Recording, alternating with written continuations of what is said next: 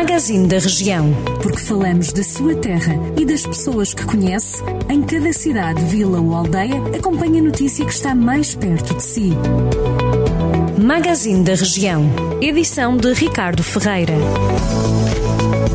Abrimos a edição do Magazine da região desta quarta-feira com a notícia dos descontos nas portagens nas autoestradas do interior, como a A24 e a A25, que servem a região de Viseu e que só vão entrar em vigor no próximo ano, em 2021. O modelo de descontos progressivos anunciados pelo Governo foi também simplificado e abrange apenas oito vias, incluindo o troço da A24 que liga Viseu a Chaves, também da A25 entre Aveiro e apenas Viseu. As reduções de preço não vão ser iguais em todas as antigas SCUT. Os descontos podem custar mais de 100 milhões de euros aos cofres do Estado. O agrupamento de escolas de Penedono reabriu portas ontem. A instituição de ensino esteve encerrada na segunda-feira para desinfecção, também devido à falta de funcionários na cantina depois de uma das trabalhadoras ter testado positivo ao novo coronavírus. Três colegas estão também em isolamento, em casa. Por isso, o refeitório teve mesmo que encerrar, mas entretanto já reabriu. O diretor do estabelecimento de ensino, Romeu Santos, adianta ao Jornal do Centro que o problema já foi resolvido com o recrutamento de mais pessoal.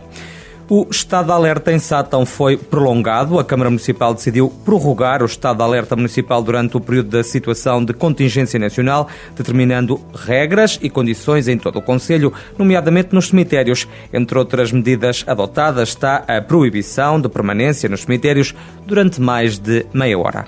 Nelas associou-se à Semana Europeia do Desporto, que se celebra a partir de hoje e até o próximo dia 30.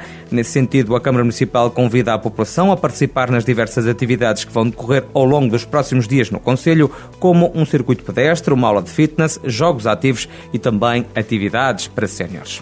Mortágua integra o projeto da Rota Equestre Histórico-Militar Almeida Bussaco. Trata-se de mais um projeto inovador, centrado na temática das invasões francesas e que reforça a aposta no turismo militar como vetor de atração de visitantes e turistas à região.